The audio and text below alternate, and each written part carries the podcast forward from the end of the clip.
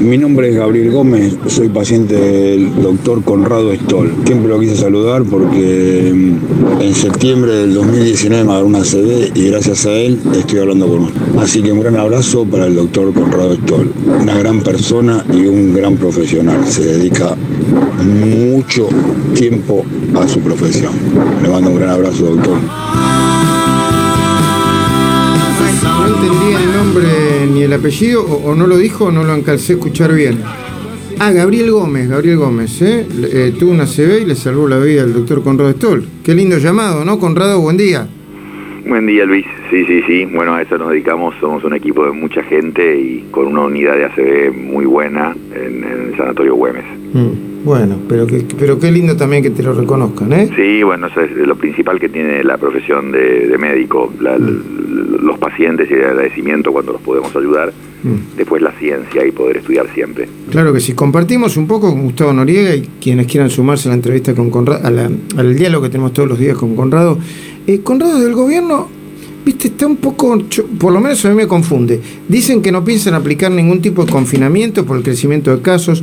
Los casos se están multiplicando, ya algunos hablan de segunda ola. ¿Qué tenemos que hacer en Semana Santa? Si vos tuvieses que sugerirnos un, un- al- no tuvieses que hacer alguna sugerencia, ¿qué deberíamos hacer en Semana Santa? Primero que en la opinión que se está dando me parece que hay una mezcla de ciencia del lado de la ministra que sí dijo o sugirió que quizás eh, serían necesarias medidas restrictivas con eh, no ciencia, no le pongamos ningún otro título, pero eh, los que saben que la gente está cansada, harta por un error cometido previamente de haber aislado innecesariamente y prolongadamente a la gente. Entonces, bueno, dicen ahora no me animo a cerrar o no quiero o no digamos de cerrar. Después, ¿qué se tiene que hacer? Depende de cuánto se disemina la pandemia. ¿Y cuánto se disemina la pandemia? Depende de las cosas que hace la gente, por supuesto que se cuida, pero el Estado haciendo testeo, vacunando rápidamente, que vos sabés que son, todos sabemos que son cosas que han fallado. Con respecto a Semana Santa, el consejo es simple y, y lo hemos dado consistentemente estos días. Lo ideal es quedarse en casa, como hicimos en Navidad o como era mejor hacer en Navidad. Entender que una vez, eh, lamentablemente, es un riesgo circular. O sea que idealmente yo no te podría dar consejos a la gente cómo circular con seguridad y bajo riesgo de contagiarse. La verdad es que si los aumentos que estamos viendo estos días siguen, continúan o se consolidan, el riesgo es muy alto, especialmente considerando que hay nuevas variantes. Mejor quedarse en casa y celebrar en familia con los que estamos todos los días. ¿Por qué eh, nos propones AstraZeneca y el cuento de la buena pipa? Porque realmente molesta un poco. Eh, eh, Luis, hicieron un estudio espectacular en Estados Unidos en el que dicen que tienen una eficacia del 80% y esa noche sale la gente de Fauci, del Instituto Nacional de Salud de Estados Unidos, a decirle, señores, 80% con datos que son viejos. Esto es con la evaluación del estudio que ustedes han hecho en Estados Unidos hasta febrero. Pero ¿por qué no me dan los datos hasta hoy, marzo? Porque la cuenta a nosotros nos da un poquito... Es una diferencia sutil, pero ¿sabes qué? Sugiere un poquito de mala fe y se junta con problemas que ya tuvieron en AstraZeneca, eh, en el primer estudio que hicieron. Y ahora la Unión Europea, que está sacando legislación que los va a afectar a ellos más que a nadie, porque ellos le prometieron 100 millones de dosis a la, a- la Unión Europea para la primer cuarto de 2021 y les dieron 16. En vez de 100, 16. Y Europa solamente vacunó 10% de los ciudadanos, comparado con 25% en Estados Unidos, 40% del Reino Unido, 60% de los israelíes. Y además, ustedes lo dijeron en el noticiero, les acaban de encontrar en Italia, en un depósito, 29 millones de vacunas AstraZeneca. Qué bárbaro que dijeron. ¿qué hace esto acá? Y dijeron, no, no, no, no, los teníamos para, para, para, para, para ustedes, para la Unión Europea Claro. y para el grupo COVAX, que reparten el mundo, que entre paréntesis, y termino, venían, vienen una cantidad de miles de vacunas pronto, supuestamente por COVAX, de AstraZeneca de Argentina, pero vienen de Europa, Luis.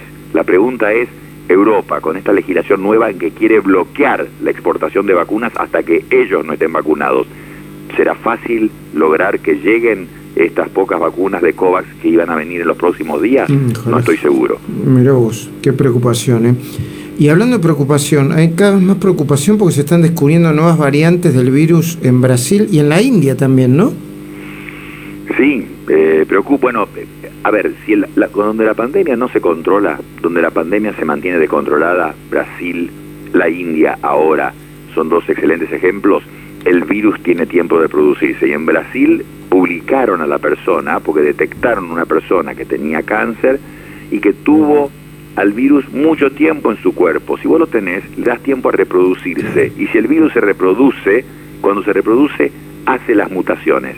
Entonces ha aparecido una nueva mutación que puede dar lugar a una nueva variante que hace que el virus no, eh, que los anticuerpos que fabrica la vacuna en el cuerpo humano o que el propio cuerpo humano ante una infección fabrica, que esos anticuerpos no puedan agarrarse, engancharse con el virus para destruirlo tan fácilmente como lo hacen usualmente. Entonces, esa es la razón, esa es una de las razones fundamentales por las cuales uno quiere cortar una pandemia y por eso es tan peligroso Brasil. Además, obviamente, es un vecino y ya hemos visto la consecuencia en otros países y quizás estamos viendo en el nuestro.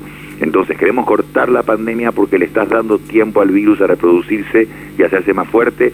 Ya se publicó en dos revistas estas nuevas mutaciones que lo hacen un poco más resistente a los anticuerpos que pretenden agarrarlo para destruirlo. Eh, Gustavo Noriega te está escuchando Conrado Stoll.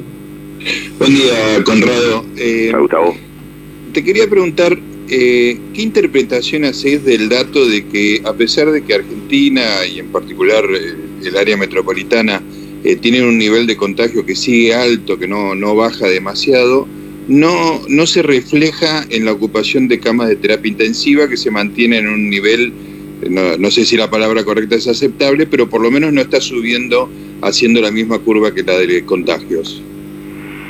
Bueno, anecdóticamente te cuento, es anecdótico porque es una visión, eh, una comunicación personal mía en que los médicos con los que trabajo han notado un aumento en la cantidad de ingresos eh, médicos de mi equipo me comentaban eh, la cantidad de neumonías que veían el fin de semana pasado y esas neumonías no tenían la confirmación aún, pero es probable que en esta época puedan ser COVID.